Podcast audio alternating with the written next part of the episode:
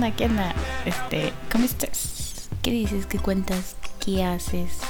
¿Cómo va tu noche, día, tarde, mañana? Lo que sea. eh, hola. Siempre yo dando rodeos a lo tonto nomás. Me gusta saludar mucho. No sé por qué, pero bueno, en fin. Ahí está. Este, bienvenido a otro Tafalandia de otra semanita. Ay, yo más moviéndola aquí, regándola como siempre. Este, eh, ¿qué estaba diciendo? Ah, sí, es que se me va la onda cuando me distraigo aquí. Eh, bienvenido a otro Tafalandia. Vamos a empezar desde cero otra vez bienvenido. Ya llevamos un minuto diciendo nada. Así es la cosa. Bueno, entonces, eh, ya saludé, ya no me he presentado. Mucho gusto, yo soy Tafa Friquita. este. Bueno, vamos a empezar con un temita que me causó algo de ruido por cómo lo manejan en, en internet no sé por qué, sobre todo medios eh, demasiado raros. no, bueno, no raros, sino como que em, me parece que están tomando una postura, una postura demasiado extrema en cuanto a, a este eh, tema no sé por qué, pero así son. Eh, y la cosa empieza porque a mediados del mes de julio, por ahí más o menos, se dio a conocer la, la noticia de que el cómic ha tenido muy malas ventas, ¿no? Y comparadas con las ventas que ha tenido el manga en Occidente, pues son bastante grandes las bastante notorio que el manga va demasiado, bueno, está vendiendo demasiado bien, concretamente en Estados Unidos. Entonces, de ahí se surge esta polémica porque sabemos que vivimos del chisme, somos, además de que somos fatalistas y nos encanta subirnos al tren del hype y por eso se comienza a correr el rumor, se empieza a chismear, a especular, a, murmurar, ya sabes, ¿no? Todo eso. Eh, de que pues se acerca el fin del cómic, ¿no? Y que el manga lo está venciendo y que pues ya nos vamos a quedar sin industria del, del cómic y me parece realmente exagerado esto. Pero eh, vamos a andar un poquito en por qué dicen, qué les pasa, qué, qué, qué, es realmente el fin del cómic, qué está pasando. no, ¿cómo, ¿cómo es que está pasando? este, como ya mencioné, eh, cuando hablé de la historia del cómic, pues no es la primera vez que esta industria entra en este tipo de crisis, ¿no? Em, mm, no sé si llamarlo crisis, pero un problemilla o mala racha, pues sí han tenido, ¿no? Y no solo una vez, recordemos por ahí que en la época dorada decayendo en decayendo más o menos en los 50, 60 y luego resurgiendo en los 80 y luego volviendo a recaer en los 90 y otra vez surgiendo en los 2000. Entonces no es la primera vez que vemos que el cómic entra en problemillas, en asuntillos escabrosos y no tampoco es la primera vez que se dice que se va a terminar la industria del cómic. Eh, pues sí, no podemos negar eso. Ahora, vamos a la raíz de este rumor y es que los expertos y sobre todo el público conocedor, ya sabes que le encanta ser fatalista al, al público, pues tienen varias teorías al respecto. Por ahí se dice que uno de los factores que ha afectado demasiado al cómic es el cine de superhéroes, concretamente Marvel. sí, eh, este, no faltan las pedradas para para Marvel y sus películas progresistas. Exactamente, te estoy hablando a ti, Black Widow y Capitana Marvel. Sí, a ti. este, bueno, desde que empezaron a surgir las películas de superhéroes se viene mm, barajando esta idea, ¿no? De que como les está yendo bastante bien en, en la taquilla, pues los fans del cómic comenzaron, eh, ya sabes, ¿no? El cómic se va a morir por culpa del cine, este, ahí, ahí, un momento. El cine este, está matando al cómic. La gente ya no va a querer ir al, ya no va a querer comprar cómic porque prefieren ir al cine. Que nada parecido a, las películas, etcétera, etcétera, ¿no? Ya sabes, ¿no?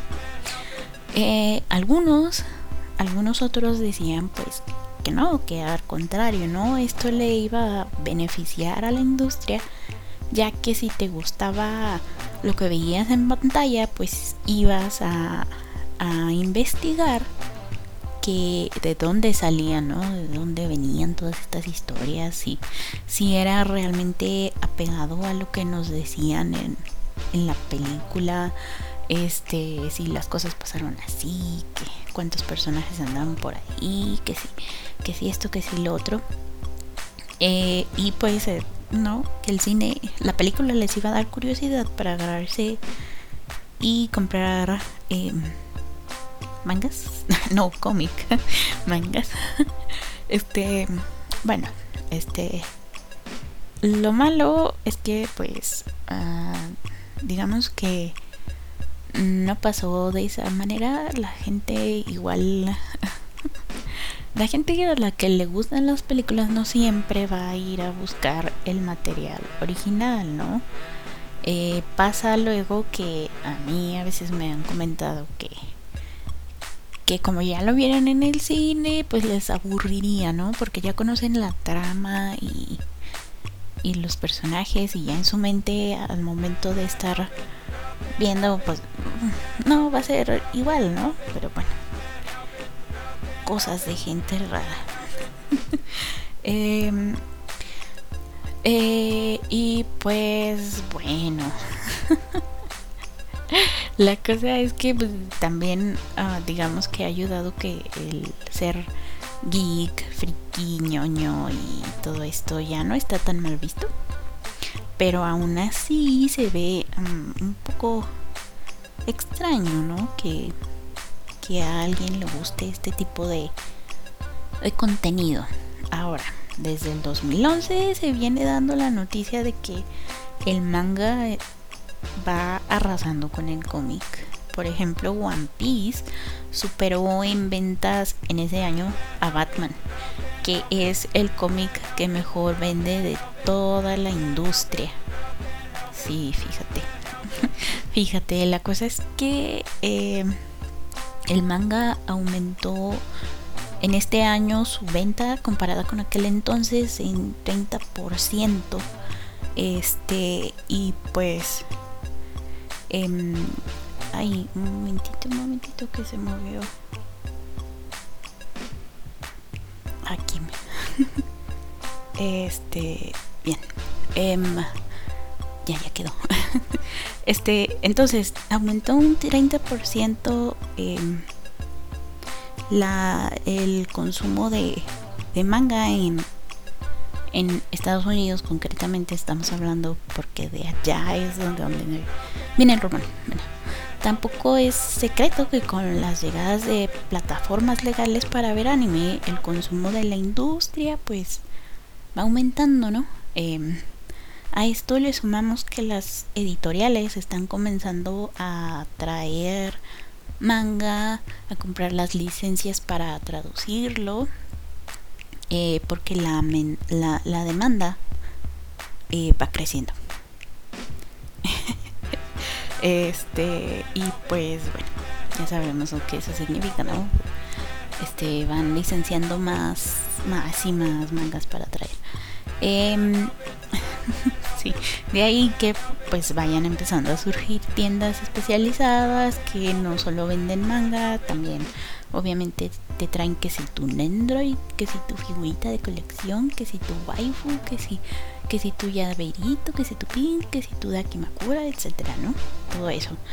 Eh, en fin, esta es solo una pequeña parte, porque por ahí salió un escritor conocido de cómic a dar, según él, la razón. Según él, según él, claro, porque pues, nadie. en una entrevista, el escritor Chuck Dixon, que ha escrito para las dos grandes del, del cómic, ya sabes, ¿no? este dice y lo dejó muy en claro para él en una eh, entrevista que dio por ahí a un canal de YouTube. Eh, ahí anda la entrevista en YouTube, por si la quieres ver. Yo estoy citando, no estoy citando, sino estoy parafraseando, porque, pues, bueno, dijo muchas cosas y creo que estoy tomando los puntos claves de, de lo que él dijo. Em, bueno, en esta entrevista da su punto de vista de por qué las ventas de manga están aumentando. Eh, en pocas palabras, él dice que es debido a, la falta de buenas historias y variedad, ya que básicamente el cómic es puramente sobre superhéroes y él cree que la gente ya se está comenzando a aburrir de ello porque además te están llenando de, sí, en el cine, eh, las series, que sí. Bueno, ya sabes, ¿no? Disney. Yo bien acá bien. Ah, eh, este, ¿Cómo se llama? Cuando estás anarquista. Disney malo. Disney malo. Este. ¿Qué? Por andarle echando tierra a Disney ya perdí. bueno, el, este, Dixon afirma que en el manga puedes encontrar una variedad de temas que no tan fácilmente son eh, abordados en el cómic. Eh, y en eso creo que tiene un poquitín de razón, ¿no? Como que em, de repente el cómic llega a ser un tanto monótono. Eh, sabemos que el manga está dividido en demografías y géneros, cosa que el cómic no tiene, por ejemplo. Por, porque si bien existen aquellos que son específicamente dirigidos a niños, eh, en su mayoría el mercado apunta a adolescentes y adultos, ¿no?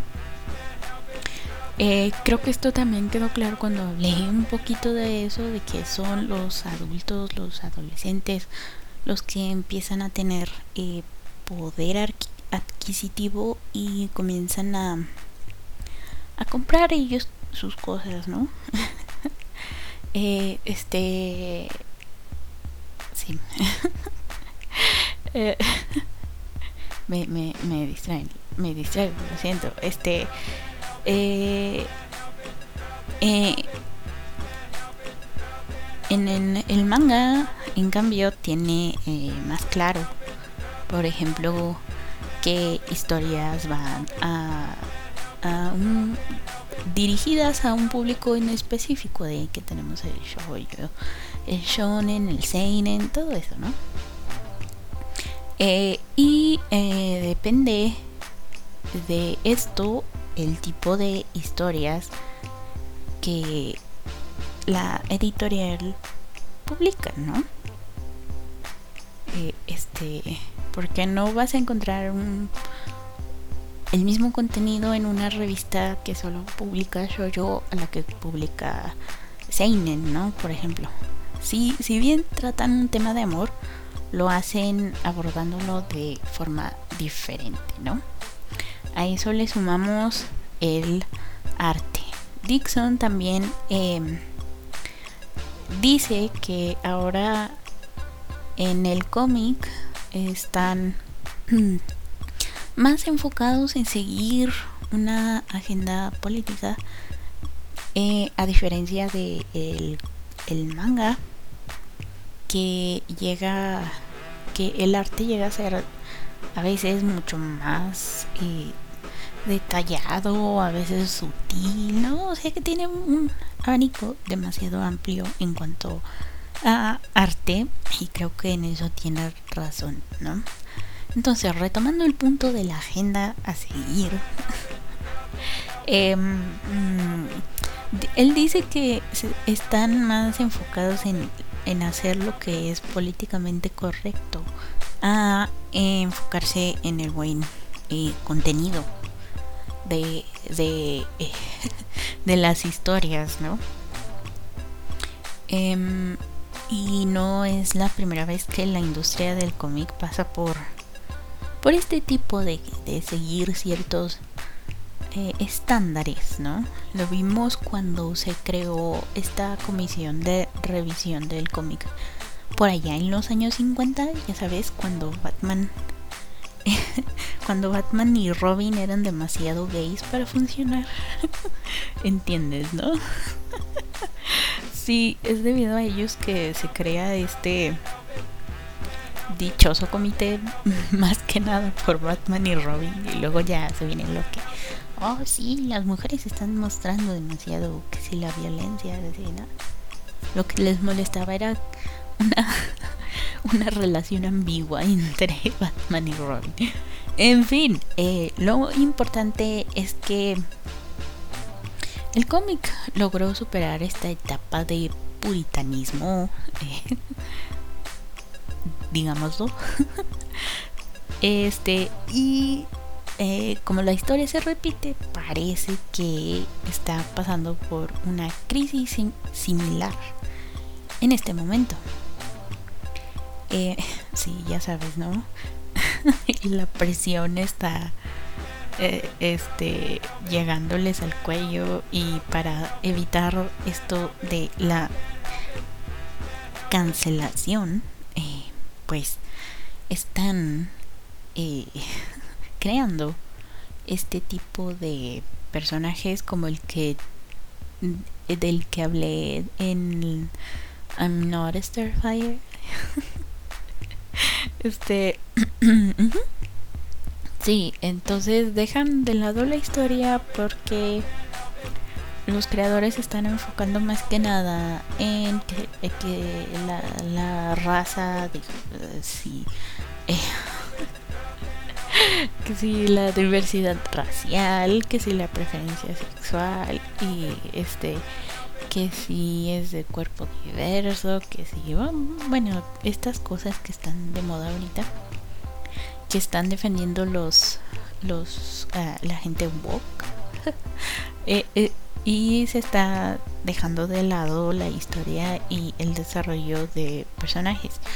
Eh, no lo digo yo, lo dice el señor Dixon, así que si tienes alguna queja, ve con el señor Dixon, ¿no? este. Y podemos basarnos un poco en esto. Por, te digo, el desastre que fue Amor Starfire. El desastre que está haciendo estos nuevos héroes que presentó Marvel hace poco. Al ratito digo nombre porque ahorita no me acuerdo. este Gotham High también es como que Entonces, por ejemplo, en Aminor Starfire nos remarcan bastante que la hija de Starfire es lesbiana y de cuerpo diverso y ya no es todo lo que lo que tiene para ofrecer el, personaje y es como que y luego qué más ¿no? Eh, es como que la autora dice, pues ya, ¿no? ¿Qué más quieres, no?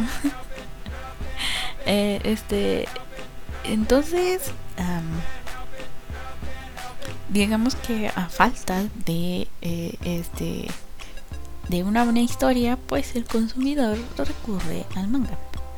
Y acá tenemos otro problemilla porque según el mangaka Ken Akamatsu, que es creador de Love Hina, eh, Occidente está tratando de meter sus manillas en la industria para eh, adecuar, adecuarla a la agenda de lo políticamente correcto.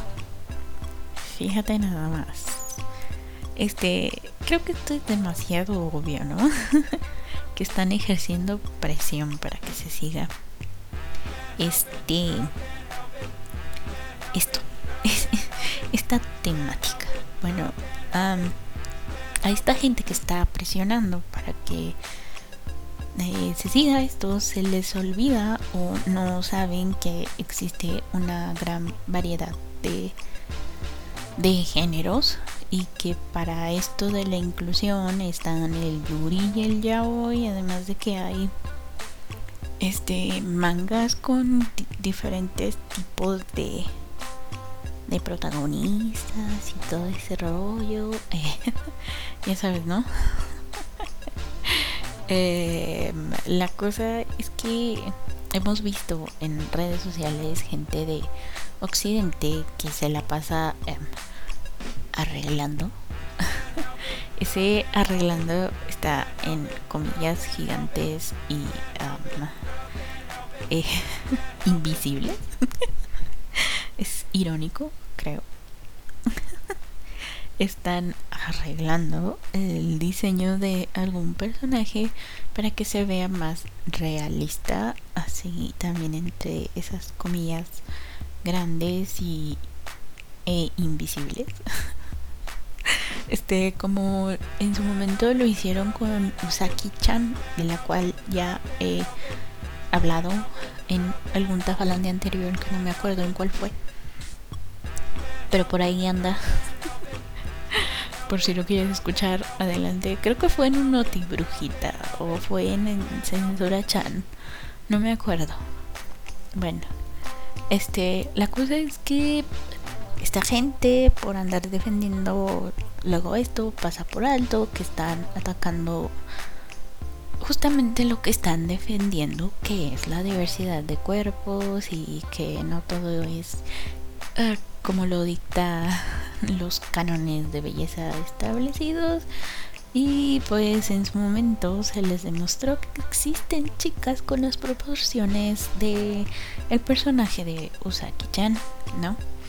Sin olvidar que cuando en algún manga se presenta a algún personaje de color, en Occidente de inmediato saltan porque no es la representación correcta.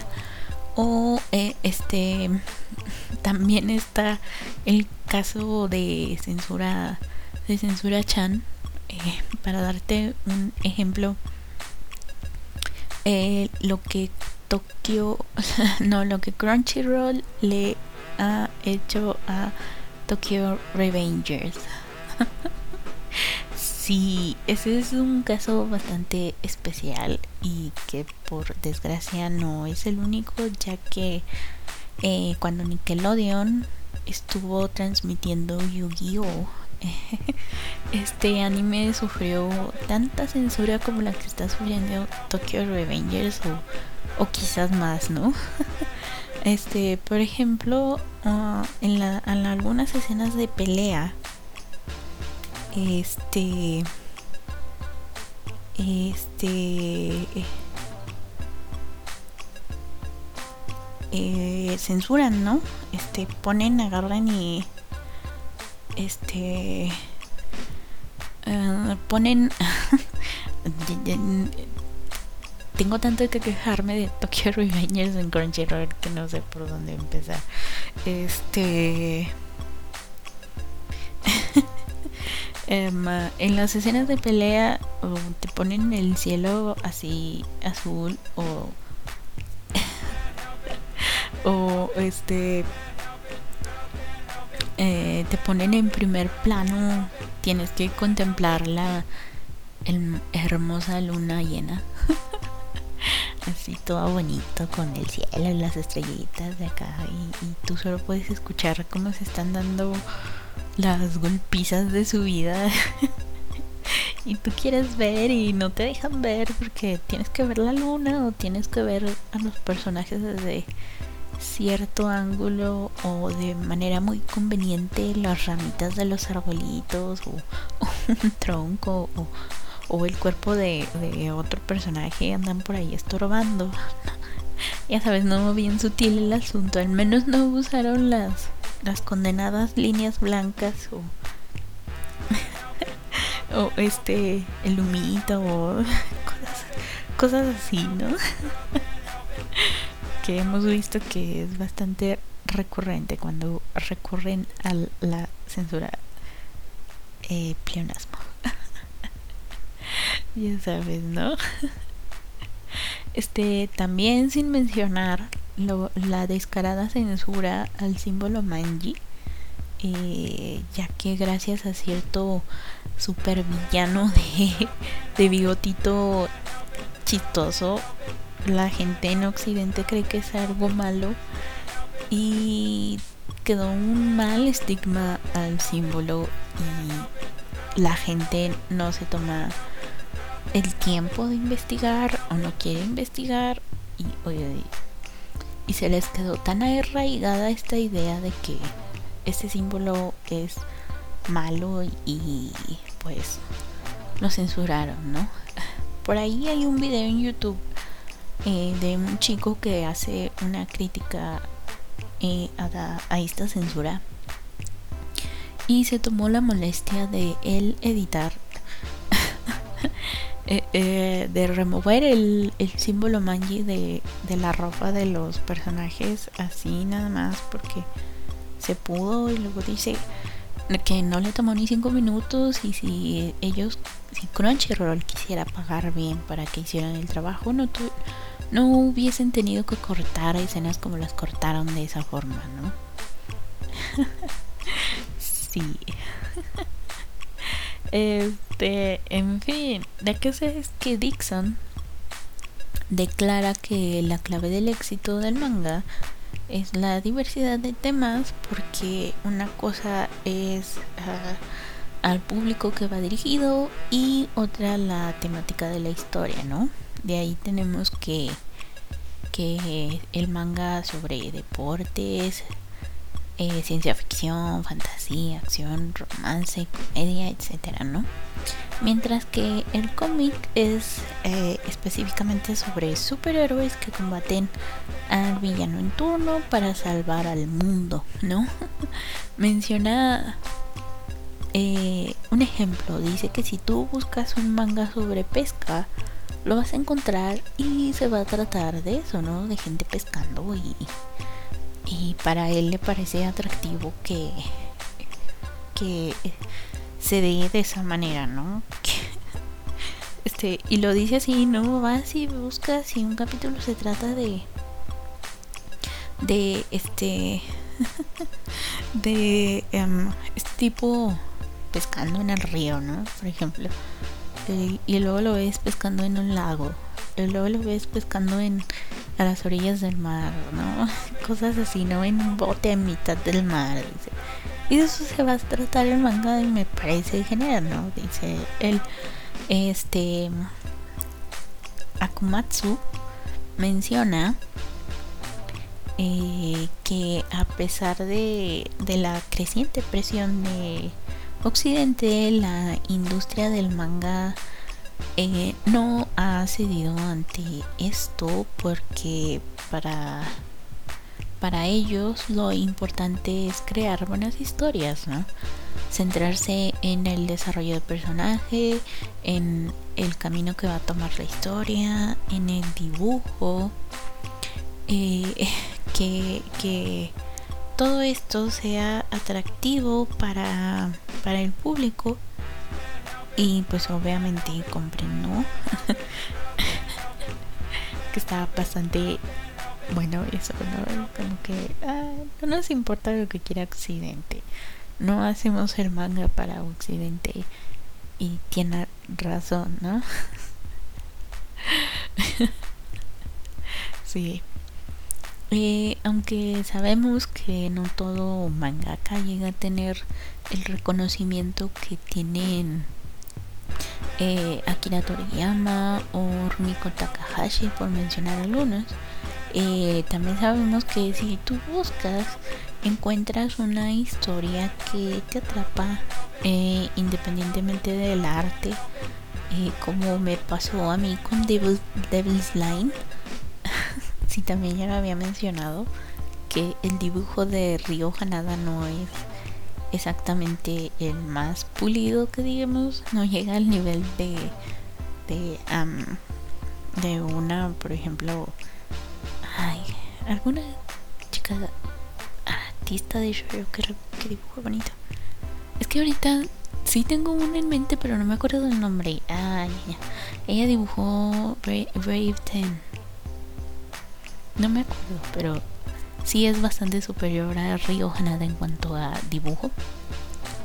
Pero la historia de Devil's Line es magnífica. Entonces eh, te atrapan, ¿no? y eso es lo bonito del manga, ¿no? Si le das una oportunidad, independientemente del arte, te gusta. A diferencia del cómic, que es demasiado visual, ¿no? es como que... Eh, tiene que haber peleas cada cinco minutos, si no, pues la gente se aburre y eh, no podemos ser tan profundos, pero luego hay ciertas contradicciones en, por ejemplo, las novelas gráficas, ¿no? Que incluso hay históricas, hay basadas en hechos reales, hay este también encuentras de todo tipo, entonces Ah, si, nos baja, si nos basamos solamente en lo que dice Dixon, ahí encontramos ciertas contradicciones, ¿no? y, no entiendes por qué él está siendo tan fatalista. Eh, pero bueno, lo que la mayoría piensa es que es, eh, es que el cómic se está centrando en seguir esta agenda y no están enfocados en crear historias buenas, ¿no? Están dejando de lado el contenido y el arte para vender un cascarón que lo que importa en esto es la diversidad de, de, razas, de orientación sexual, de cuerpos y sí, ¿no? Y lo malo es que la personalidad de estos personajes es tan profunda como un charquito. Ah, la mayoría piensa que si las cosas siguen por este camino, la industria del cómic pues va a seguir perdiendo ante el manga.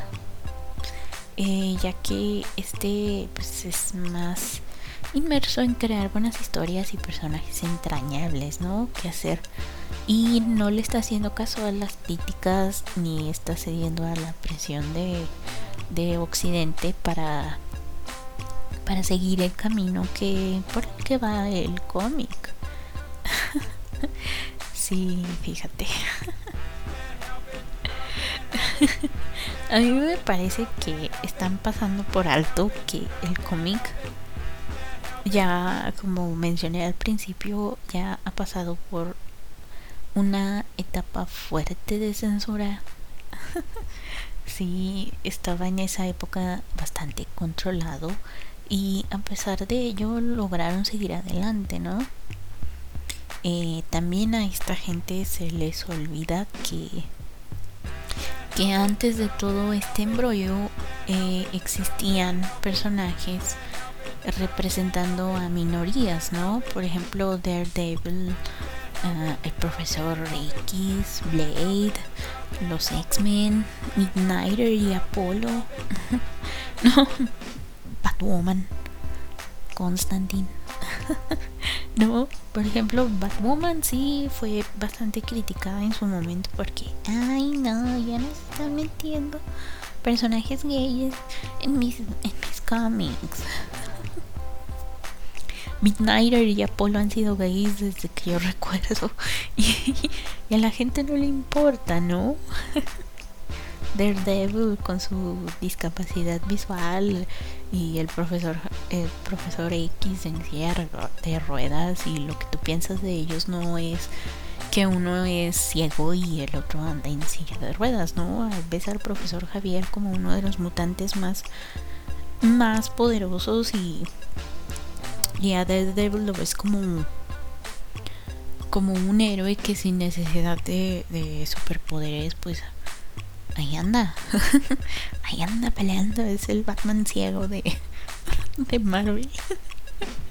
o Blade, por ejemplo, que se les pasa por alto que es uno de los primeros em, héroes, eh, bueno, antihéroes de, de color en, en la industria, ¿no? O incluso los X-Men que representan a esta la lucha de las minorías, porque pues ya sabes, no todo el mundo los discriminan por ser lo que son. o, John, Constant, John Constantine, Que no puede existir personaje más mm, pansexual que, que John Constantine. No, no, se me viene a la mente algún otro, tal vez Deadpool.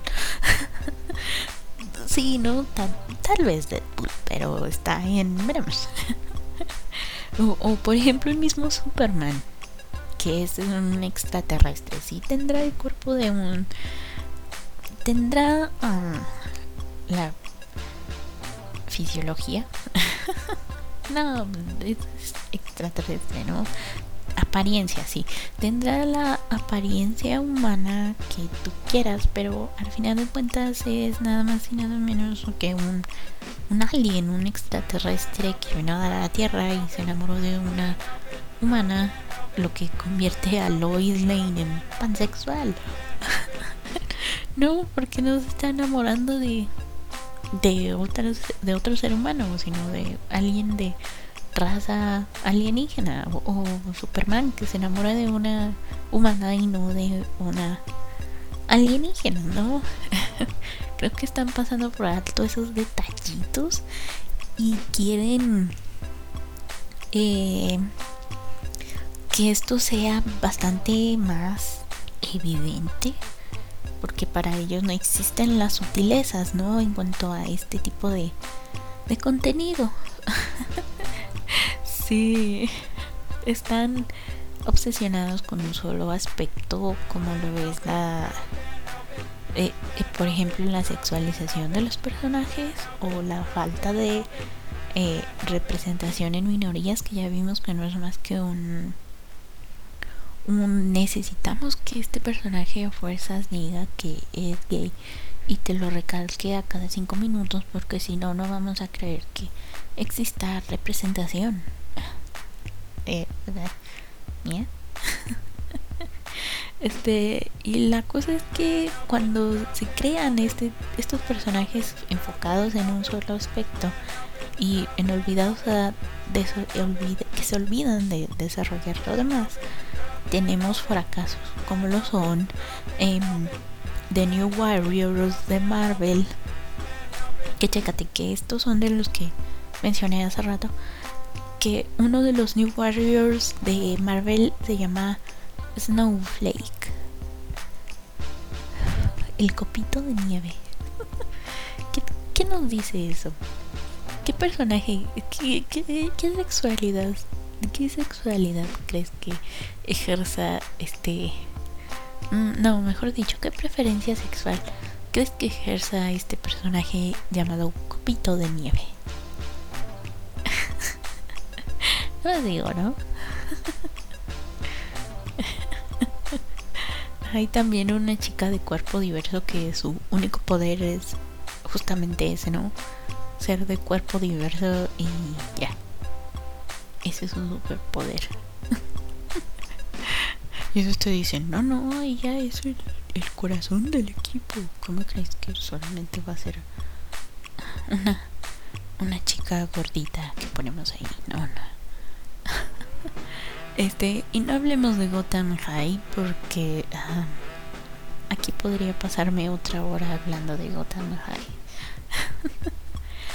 Pero bueno, yo creo que sí están exagerando en decir que, que es el fin de la industria del cómic. Tal vez esté pasando esto que se está yendo ahorita a un extremo, pero con el tiempo creo que va a encontrar su balance y va a crear personajes como los que ya te mencioné, ¿no? Midnighter y Apollo, que son gays y a nadie le importa que sean gays porque son unos excelentes superhéroes. ¿No? O John Constantine, que es uno de los mejores personajes que tiene DC. Por decir, ¿no? y ya vimos que es muy, muy pansexual. no, bueno, en fin, ya. Ya vendrá. ya, ya saldrá. Ya. Ya nos dirán qué rollo aquí con esto. Pero bueno, en fin. Vayamos a analizar esto en nuestras mentes. Pensemos un ratito, ¿de verdad nos vamos a quedar sin industria del cómic? Yo creo que no, pero bueno, quién sabe. y pues ese fue el temita de la semana. Em, voy, eh, ya voy a empezar a hacer regularmente los en vivos nuevamente, que son el domingo a la medianoche. Sí, medianoche, porque porque la vida, la vida desvelada, ¿no? la vida desvelada es sabrosa. Entonces, este... Eh, sí, los domingos a medianoche ya van a estar regularmente los en vivo, lo que me causa placer. Este alegría. Em, y pues nada creo que ese es el único anuncio especial de la semana sí sé, que corté bastante feo el el biografía de de, de Laroku. Eh, pero ya pasó de una hora y luego Luego Anchor me, me, me, este, me, me, dice que mi archivo está bastante pesadito y, y no me lo quiere subir. Entonces, este, por eso estoy tratando de que los um, los Tafalandia duren ya sea menos de una hora o una hora y un par de minutillos que sí. este, además que me da una flojera de editar. Además de que, no sé. yo siendo honesta 100%. Tafa no sabe editar. Oh, pecado. Shame on you, Tafa. Dedicándote a esto y no sabes editar audio. Shame on you. este, pero sí, eh, entonces sí, por eso estoy haciendo como que las, las biografías un poco resumidas de, de lo resumido. entonces sí, sí, sí. Este, mm, ando buscando una canción que no encuentro. Así que en lo que la encuentro aquí voy a seguir hablando cositas. No, ya, ya voy a vamos a cortar. ya, ya, duró bastante este Tafalandia. en fin, muchísimas gracias por escucharme. Espero que puedas acompañarme en los en vivo domingo medianoche. Este, si no puedes, no hay problema. El Tafalandia los viernes va a seguir saliendo. Eh, a las 6 de la tarde. este. Mm, mm. aquí no escuchamos. Rintaste. Ay, ya. Se dice Toshite porque estamos en Latinoamérica, no se dice Toshite. Me vale, así lo, así lo pronuncio yo ya. me voy a quejar aquí. No, ya, ahora sí, ya. Este, entonces, eh, eh, ¿qué? El domingo. Te digo, ya me empiezo a divagar y se me olvida el hilo de la conversación. El domingo. domingo, medianoche, Tafalandia en vivo. Viernes, 6 de la tarde. Es el Tafalandia diferido por Anchor. Eh, voy a intentar ser lo más regular posible con los en vivo. Si no, por ahí estaré avisando en el, en el Twitter que es Rafa-Brujita. Facebook Tafalandia. Ahí estoy. Si tienes alguna. Mm, mm, ¿Cómo se llama? Sugerencia. Sugerencia, duda. Mm, Sí, ahí en, Twitter, Tafa-Brujita. Facebook, Tafalandia. Y nada, muchas gracias. Este fue Tafalandia de la semana. Nos vemos, nos escuchamos. No nos vemos, nos escuchamos la próxima. Y yo fui, soy y seré Tafa, la bruja de la mala suerte. Muchas gracias y chaito. Chaito.